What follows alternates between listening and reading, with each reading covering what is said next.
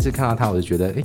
蛮开心的。哎，他的我们做了这样的手术，然后让他能够恢复到他以往他想要过的生活，他想要去散步啊，想要去进香啊，他想要去种菜啊，想要去养鸡啊，回到他原本想过的生活。我觉得。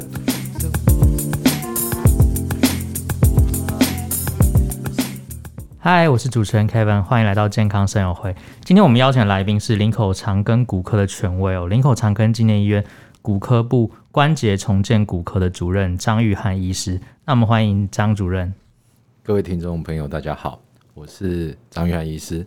我的专长是做人工关节置换手术，另外就是像退化性膝关节或退化性关髋关节的一些关于细胞治疗的一些技术。嗯嗯、呃，其实我们人体的器官就是会随着年龄，还有你的呃使用，逐渐的退化跟损坏。最常使用的部分包括眼睛啊、心脏啊等等的，其实都是退化比较快的。可能到七八十岁，这些器官就会出现一些问题。有另外一个地方也很容易退化，也就是我们今天要跟张主任讨论的重点，就是人类的关节的部位，因为你。想想看嘛，你每天做动作的时候，可能就会有很多，比如说起立蹲下，或者说你手部的动作啊、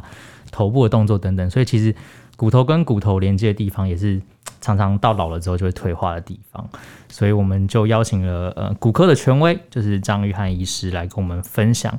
来呃告诉我们一些小知识，就是关于关节的部分哦。我想首先先请教张主任的是说，关节它的损坏或者说它的退化有分为哪几个种类？嗯，我们比较常见的退化性关节，基本上还是跟我们怎么样使用这个关节，跟这个病人的年纪有关。呃，退化性关节的产生就像车子轮胎一样，哈，我们知道我们车子轮胎用久了容易产生磨损。此外，像我们车子如果载比较重的东西，我们的车子轮胎也比较容易磨损一样，我们的关节一样的。如果说你今天不适当的使用，或是你成你体重太重，或是你常常在做一些比较劳劳力密集的一些工作的话，你关节损伤的机会就会比较高。嗯哼嗯哼。那呃，有另外一个是就是风湿性的嘛？那这个风湿性关节它就是发生发炎，就是风湿性关节炎，它是怎么样的一个情形？基本上呃，我们比较常见的还是退化性关节，退化就是跟年纪有关，跟使用有关。有少部分的患者他会有一个问题叫做类风湿性关节，我们比较正确的名称叫做类风湿性关节。它基本上是一个跟身体的自体免疫有关的。什么叫自体免疫？我们身体本来有一个免疫系统，这个免疫系统是在防范，比如说细菌啊、病毒啊，在侵犯我们的时候，它像是一个我们身体里面的军队，要来抵抗这些外来的东西。但是当这个免疫系统出现的问题的时候，它反而会攻击自己人，会自己打自己，会攻击我们的关节，就产生所谓一种叫做类风湿性关节。这种类风湿性关节的病人，他所侵犯的位置不仅仅是膝关节，包括他的髋关节、他的手指、他的颈椎、他的腰椎都可能会出现问题。它是一个比较呃困难治疗的一个疾病。嗯嗯嗯。所以主任呃在林口这边所做的那个关节置换，就是比如说他退化已经不能用了，然后要换成人工关节这样子，是每个部位都可以换吗？还是说现在的主流是只有膝关节可以换？目前能够做关关节置换的手术的部位其实蛮多的了哈，包含你的肘、你的肩膀的关节、你手肘的关节，甚至你腕部的关节，还有我们比较常做的是像膝关节置换，或是髋关节置换，甚至踝关节的置换都可以。然后最近大家可能在媒体网络上也听到，就是说有所谓的活动椎间盘，像脊椎的关节，目前也是可以做置换的。脊椎的也可以置换。可是它不会伤到说神经嘛？就是我很好奇。对对对，这是我想主持人问到一个非常重要的问题，就是因为脊椎手术基本上它就在神经旁边做手术嘛，所以需要一个比较有经验的医师做适当的治疗，基本上它还是一个安全的手术。嗯嗯嗯嗯。哎，那这样子那种就是半身瘫痪或什么，他那个算是呃，他的神经系统已经就是他的那个脊神经已经坏坏死不能做吗？还是说他也可以用这种手术去？哦，那个。一般来讲，我们讲的人工椎间盘是脊椎的那种人工关节的话，它基本上在解决的是骨头的问题。但是如果这个病人已经产生，比如说下半身瘫痪啊，或者是那个神经受伤的话，这是没有办法借由关节置换来解决的。嗯哼，哎，所以其实现在蛮多地方都可以就是换过来。之后会不会有出现那种手指头可以换，或是手指头可以换？这个有吗？诶，指关节的关节其实有，所以刚刚主持人有提到所谓的类风湿性关节，嗯，嗯类风湿性关节我刚刚也有提到，就是说它的疾病是会侵犯身体到处的关节，比如说从肩关节、肘关节、腕关节、膝关节、髋关节，通通有。所以，所以在有些比较厉害的病人，他甚至我们就认为他像一个机器人一样，因为他身体大部分的关节都被换掉了，因为大部分关节它都坏掉了。嗯，所以，所以确实是目前随着医学的进步，在很多的部位都可以借由这种人工的材质来做取代。哇，真的蛮厉害的，就是有点像那个科幻电影里面，最后可能整个都换成就是人工的，然后可以继续存活很久这样子。我想问说，这个呃关节的这个损坏，除了更换之外，它是可以逆转的吗？嗯，应该这么讲啊，就是说，如果我们以退化性膝关节为例来讲的话，因为它的退化程度其实有不同的程度，比如说你比较早期，我们简单可以分成一二三四期哈。就说你在第一期跟第二期基本上是比较早期的退化性关节，这时候的关节可能的软骨的品质没那么好，关节有点点磨损，这时候基本上是不会建议患者做所谓的手术治疗的。这时候比较最重要最重要的其实是做大腿肌肉的训练。我每天在看门诊的时候，我跟我的病人沟通最重要的一件事就是就是教导他们怎么训练他们的大腿肌肉。病人一定会想说，哎。我就关节痛啊，你怎么还叫我做运动呢？其实这个观念是错误的哈，因为我们关节周遭的肌肉，尤其是大腿的肌肉，它其实是我们关节最好的避震器跟稳定器。嗯，当我们的关节有力的时候，我们关节就会比较稳定。我们关节比较稳定的话，第一个你磨损的速度会变慢，第一个你会比较不痛哦。所以关节的周遭的肌肉训练是最重要的，而且这应该是一辈子都要做的事情。尤其在我们一些年纪比较大的一些朋友身上，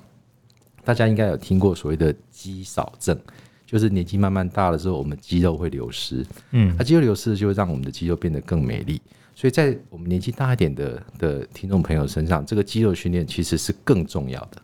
嗯哼哼哼，我常常有在听说，就是呃重训，然后比如说练大腿啊，练练臀肌，它就像是第二个心脏这样。就是你如果把它练起来的话，你等于。呃，他会，我有我有听过一个说法，是可以保持年轻啊，就是其他关节，呃，不是不是其他关节，其他器官的一个健康的程度，因为它可能也会有就是大量的血液的的的存放啊，然后对你的整体体能也会上升。主持人讲的是对的哈，因为我们适量的重训哈，适量重训其实目前是认为对于提升你的骨质密度。跟呃保护你的关节最有效的方式，但是其实我想也有一些听众朋友说，哎，我其实去健身房练一练之后反而受伤了哈。我想要厘清一个观念，就是因为现在我们到健身房运动的时候，不要操之过急了哈，因为你欲速则不达，因为你太快的做太重或太频繁的训练反而会受伤，应该要循序渐进。然后我其实我也非常强烈，大家如果经济状况允许的话，到健身房训练的时候，最好一开始。可以请个健身教练啊，你要跟健身教练沟通，说我今天不是来练，我身体要练得很漂亮、很壮，像健美先生、健美小姐一样。我希望我练的是健康啊，希望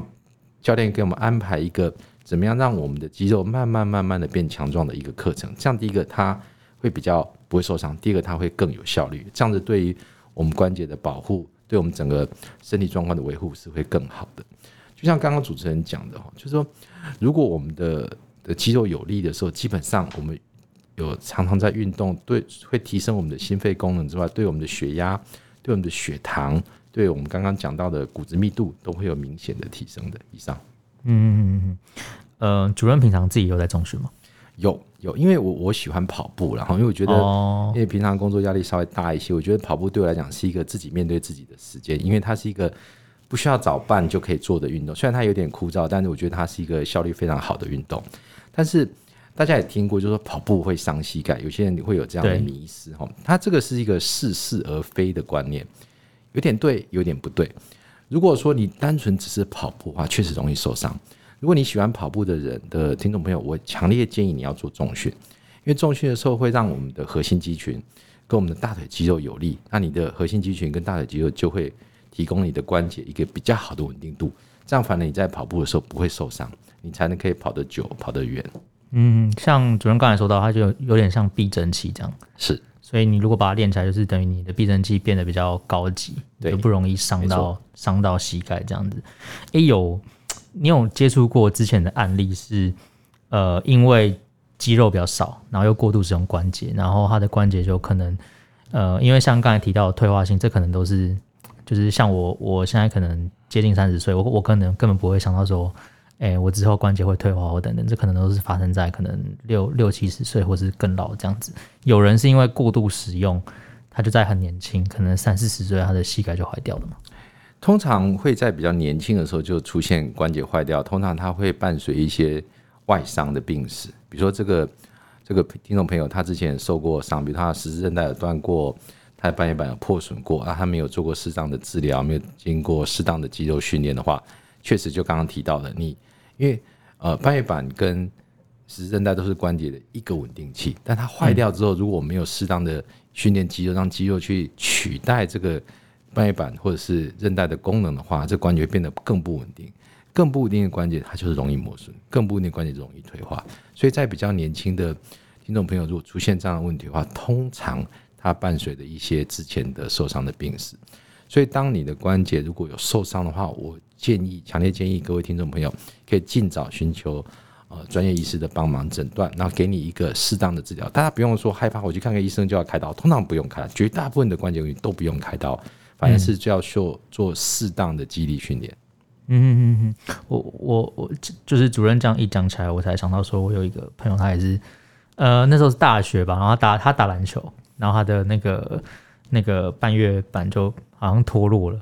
然后后面他还是可以走路，但他就是有在做重训，然后好像有做一些复健去减缓，然后但是后面他就不能做那么剧烈的运动了。所以基本上他呃损毁之后也可以靠，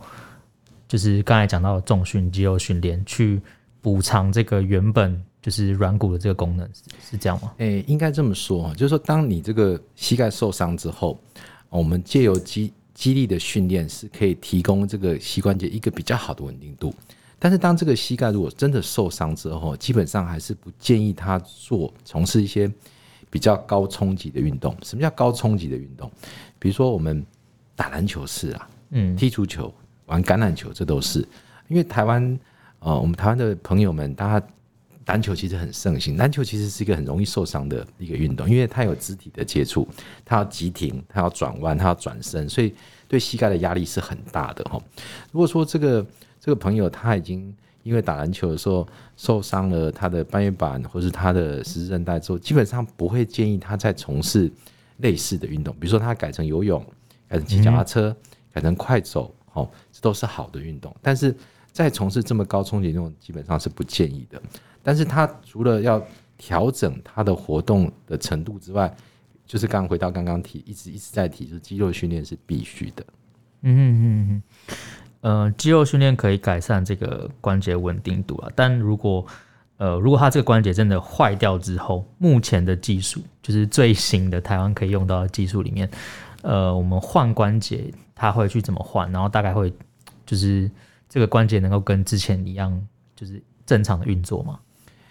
呃，我们以人工膝关节来讲好了，人工膝关节它比较像什么？它其实是把我们诶。欸关节上面那一层磨损的软骨，把它拿掉，嗯哼，然后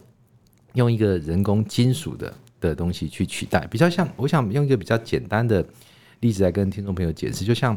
我们蛀牙的时候，我们套牙套一样，不是把牙齿拔掉，而是你只是把上面那层蛀掉牙齿磨平之后套一个牙套，牙套保护我们的牙齿，这个人工关节基本上是保护我们的关节，哦，提供它一个。良好的保护，让我们关节跟关节之间骨头跟骨头不会磨在一起，就不会痛。基本上比较简单的解释大概是这样。哦，了解。那这个手术它它算是一个危险手术吗？呃，人工膝关节跟髋关节它发展到现在大概已经将近超过四十年的的历史了哈。它是一个非常成熟的手术，非常在有经验的医师手里。大概在三四十分钟，基本上就可以完成这个手术。哦，比我想象的快很多，快很多。它其实我们从划刀到缝好，大概就是三到四十分钟。当然，因为患者他在开始手术之前必须麻醉嘛，哈，然后手术之后再恢复室休息，所以他整个在开刀房时间大概是两三个小时。但是真正医师在动刀的时间大概只有三四十分钟。因为目前的以林口长庚来为例的话来讲的话，我们大部分的病人。呃，在手术的当天就有办法下床。也就病人他其实会担心关节置换手术，其实担心的是一个，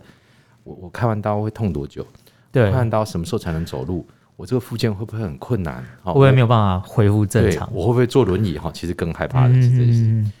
我我必须呃，必必须坦白的跟各位各位听众朋友讲，其实这个几率是非常非常非常非常非常低的低，比你走在路上跌倒还低的机会。因为呃，目前就刚刚手术技术很进步，因为目前我们在林口长庚，我们会结合各种不同的疼痛方疼痛控制方式，嗯，所以我们大概超过九成以上的病人在手术的当天哦，当天，意思说你早上开刀，你下午就有办法开始练习拿拐杖，慢慢自己走去去洗手间，所以我们不会不会帮病人包尿布，因为不会让病人放尿管，因为我们希望我们的患者能够提早下床，因为越早下床。他的恢复会越好，比如说你提早下床，你的排便、肠胃蠕动就会变好啊，你精神会变好啊，你食欲会变好，你恢复会更好。然后至于大家担心说，我看完会不会坐轮椅啊？有些很多长者要来门诊安排手术，他在问这个问题，基本上几乎不会，我必须这样讲，几乎不会。我想只要你找到一个合适的医院、合适的医师，这个手术基本上是安全而且有效的。啊至于刚刚主持人问到说，那我这个关节可以恢复到什么程度？我们应该有一个这样的观念，就是说，这个已经坏到需要做人工关节置换的手术的这个关节，它就像什么？它就像是一台坏掉的中古车。嗯哼，我们怎么修它不会变成一台崭新的车子？没办法修成全新。对，但是它绝对会修成一台好开的中古车，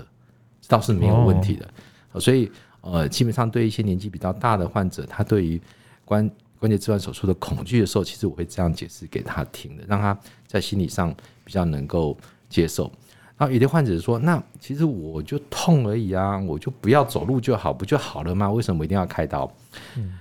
基本上这样讲也对的哈，但也不对。为什么？因为大家大家也都知道，我们适当的运动对我们的血糖、对我们的血压的控制是好的，对我们的骨质也是好的。当这个患者不走路，他的血糖、他的血压。其实就不太好控制，而且我们常常讲说，诶，要能够走，你人生才是彩色的嘛。因为如果说你今年纪大，你退休，你想跟你朋友去拜进进香啊、旅旅行啊，如果你膝盖不好，跟不上人家，要怎么去呢？所以基本上应该要有一个比较正面的观念来看待这件事情，不用太害怕啊。从如果你是早期关节来做适当的肌肉训练，如果真的是很严重的关节的话。找一个有经验的团队帮你处理，基本上其实可以达到一个还不错的效果。嗯嗯，刚才主任讲到说，手术当天早上开，下午就可以下床走路。我我我很惊讶哎，这跟我就是想象中的不太一样。原来现在已经呃进步到可以就是当天就就下床走。那他就是下床走之后，他要住院多多久？还是说他可以马上回家这样？通常，因为基本上这些年纪会接受关节置换的病人的年纪会大一些些哈，所以他通常都会会合并一些，比如说高血压、糖尿病的问题。所以通常我们目前的住院住院的程序大概是这样：在手术前一天会住院，然后做一些适当的检查，比如说你的心电图啦、你的胸部 X 光啊、哈一些抽血、肾脏功能、肝功能检查。第二天会手术，就刚刚提到，就是说手术当天我们就会鼓励病人下床走路，然后第二天手术后的。第二天早上，我们就会开始帮病人教病人做一些适当的复健运动。所以，大部分的病人他的复健运动是不用在医院做的，我们会教会他回家自己做就好，然后再一天就回家。所以，绝大多数病人在手术后的两四十八小时之后会出院，绝大部分的病人，然后之后他们就回家自己伤口照护，之后再回门诊追踪。大部分的病人其实可以回到恢复到一个还不错的状况。他这样复健要复健多久？这个是一个好问题哈。通常我我我我们讲的复健运动，就是其实就是大腿肌肉的训练哈。嗯嗯。不管这个患者开刀或不开刀，他都得训练大腿肌肉。所以通常我会是这样建议我的病人：如果这个病人他今天来我的门诊安排，比如说他做人工关节置换，嗯，我就会跟他开始教他复健运动，就是开始训练大腿的肌肉，在等待手术，因为我们手手术可能要排两个月、两个礼拜、三个礼拜，甚至四个礼拜。对，在这段时间，他就可以开始训练他的肌肉。因为完全一完全一样的肌肉训练，在手术后也要做。那在手术前如果开始做的话，这个患者他的恢复就会比较快。所以，就主持人刚刚问到的问题，到底我要训练多久？基本上，我是我是建议我的患者，你想到就做，想到就做，因为这对持续做下去，对，因为这对你只有好处没有坏处。甚至你一只脚需要开刀，另外一只脚不需要开刀，不需要开刀脚也可以练啊，因为这对对我们的关节的保健是只有好没有坏。就是练了，你另外一只脚可能就不用开了。是是，所以等于说他在开刀前，他就会先预习啊，然后之后就是一直复复习这个动作，然后一方面也就是帮助训练大腿肌肉这样。哇，那嗯，为什么就是这样听起来，这个 这个关节置换手术它算蛮成熟，然后风险又低，然后也可以改善生活品质？为什么还是蛮多长辈会不愿意啊？除了刚才提到的，可能他会怕要坐轮椅啊，怕会。怕会那个需要呃复复复健很久一一段时间，除了这个之外，嗯，主持人也讲到很多长辈心中的痛哈，因为他可能看到他的一些朋友开刀之后没有好的结果，嗯，我想这取决几个问题，一个是他找的团队对不对，好，嗯，第二个他自己术后的运动有没有配合的做，嗯，我我比较想要强调一点，就是目前有时候。呃，会有会有长辈在问说：“哎、欸，我开刀是可以用小伤口来开手术，开置换人工关节？微创这样？对，微创。呃，我觉得微创是一个好的观念，但不是一个非要这样做不可的事情。为什么我这样讲呢？一个小的伤口，有些长辈说：‘哎、欸，我小伤口是不是恢复比较快？’我必须坦白讲，不会。小伤口，我们今天的手术不用开很大的伤口。”但我们也不要刻意去开非常小的伤口，因为开非常小的伤口，其实它有一个风险，因为手术手术的视野会比较小，医师会看不太清楚。这个呃人工关节如果没有装好、装歪了、装装松了，那其实之后再开一次刀的话，那个手术的伤口其实是更大的。所以常我在跟我的学生说，我们在开刀的时候，伤口能小就小，该大就大。好，重点要把这个人工关节装好，这才是重点。好，所以不要一味的追求小伤口的手术，但是找一个团队成熟的团队，他的病人，你说你亲戚朋友给他开过，效果不错哦，哎，很多病人给他开过，效果都不错，这样子的团队基本上我认为是一个比较能够信赖的团队。嗯嗯，主任提到就是专业团队这件事哦，长庚的这个呃。就拿换最多的膝膝关节置换好了，这个它成功率算是台湾算数一数二高的嘛？是的，因为目前我们的人工关节置换量在台湾是数一数二的哈，不管是髋关节或膝关节，我们说数量数量，然后我们的品质也是。然后除此之外，其实我们也呃帮忙处理了很多呃，就是在其他地方。处理完不是很效果不是很理想的的结果的膝关节或者髋关节置换，嗯、呃，我想有很多长辈或是听众朋友也看过，就诶，看完之后没有很理想，比如持续痛啦、啊，甚至有些有些嗯朋友的膝盖开完之后还持续的红肿、热痛，甚至有分泌物。哦，其实人工关节开完之后最容易失败的原因基本上是感染，伤口感染吗？感染，感染的话就会比较麻烦哈。所以呃，所以感染的治疗也是困难的。所以目前，因为诶林口长庚医院在感染这块其实已经耕耘非常非常久，已经超过二十年的时间了。我们除了接收全台湾最多的这些的患者之外，我们也是亚洲接收这样子病人最多的一个医院。哦，然后除此之外，我们除了在日常处理这样的患者之外，基本上我们也试试着去。发明一些东西，或或撰写一些研究，来解决我们病人的问题。然后，比如说，嗯，我们最近其实就有一个产品，它是一个产品哦，它是一个叫做多孔人工膝关节，它就是用来治疗呃人工膝关节感染之后必必须要的一个新的东西，它可以有效的治疗我们病人膝关节的感染。哦，所以之后嗯、呃，不在长庚也可以用到这样的产品。是的，它未来它会在全世界销售。哇，等于说你们原本耕耘了这呃十几年的时间，然后都帮别人可能处理一些就是感染的 case，之后干脆帮别人研发，他们可以自己处理。因为我觉得一个好的治疗哈，应该是这样的，嗯、一个一个好的治疗，就是说在不同的医师手上，在不同的病人身上，光能够达到相同的效果，这种才是好的治疗，而不是说我今天只有在谁身上，我才能达到这样子的效果。所以，其实其实林狗的团队，我们林狗长庚的团队就尝试着能够用这样的方法去解决病人的问题。我们除了说希望在我们身上能够解决病人，在其他的地方，也许他没有办法不方便来我们这里，他们那边的医师也能够用我们类似的方法来解决他们的所面临的问题。嗯哼，哇，等于主任这边是亚洲全亚洲 区关节的希望，就是帮他们研发这样的东西。诶，那我想问主任说，就是呃，你行医这么多年啊，有没有遇过这种嗯关节置换？然后他可能本来没有做，然后后来做了之后改变很多，这样的这样的故事。嗯，对我印象比较深刻的，其实是一个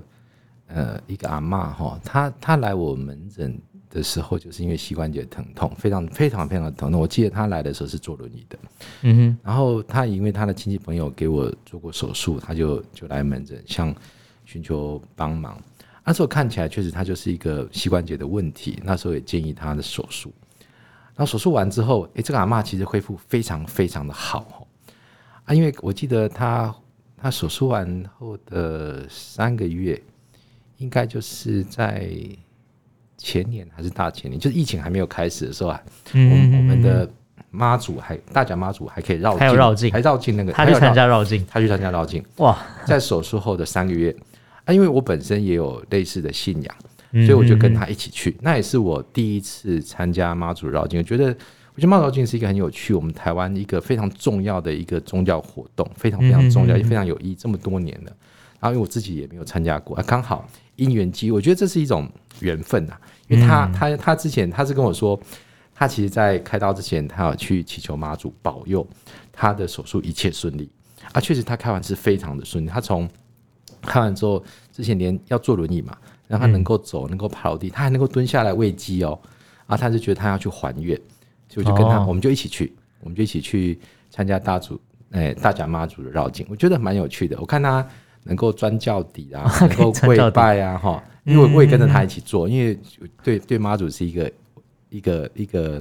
一个尊敬嘛。我记得他说，他就说，他就讲一句，他说：“医师谢谢你哈。”我说：“不要谢谢我，你要谢的应该是妈祖。”妈祖，谢谢妈祖，让你来找我，我们一起把这件事情解决啊！他他其实很开心，他这个患者他一只脚开完刀，他另外一只脚其实是有一点点轻微的关节炎，他现在大概每半年还是会回来我们诊做一下玻尿酸的注射，所以我每次看到他，我就觉得哎，蛮开心的哎，他的我们做了这样的手术，然后让他能够呃恢复到他以往他想要过的生活，他想要去散步啊，想去进香啊。他想要去种菜啊，想要去养鸡啊，回到他原本想过的生活。我觉得，身为一个做人工关节置换医师，我这个是我最大的心愿。希望我的患者经过我的手术之后，能够回到他之前想过的生活心态。我想让我的工作会比较有意义。我想这是最重要的地方。嗯嗯，其实听完呃张约翰主任的分享，我觉得其实。呃，最一开始啊，就是回到最最前面，可能你还在年轻的时候，我觉得真的就是要多做重量训练去保养，就是不管是你身体的各处，那也不光是就是刚才讲膝盖关节啊，其实每个地方，如果你在年轻的时候就有注意的话，其实老了之后它就不会呃不堪使用的负荷，然后就坏掉这样子。那当然说，如果说你的年纪今天已经大了，这有问题就要赶快去解决。对，因为像刚刚听到的那个案例，他可能他也是坐轮椅，然后也是痛了一阵子之后，终于觉得啊这样不行啊，赶快去动手术。他也不知道说他其实他动完手术之后，他的生活可以回到可能他膝盖还没有痛之前，可以恢复正常这样子。那嗯，如果能够用现代医学去改善这些问题啊，去去去减缓这个退化，然后不能动，然后少运动，然后又引发很多。疾病的问题啊，我觉得这对于生活品质来说是非常有帮助的。那我们今天听完故事，也非常感谢张玉汉主任分享这么多。那我们健康生活会的节目内容就到这里，我是主持人 Kevin，我们下期见喽，拜拜，拜拜。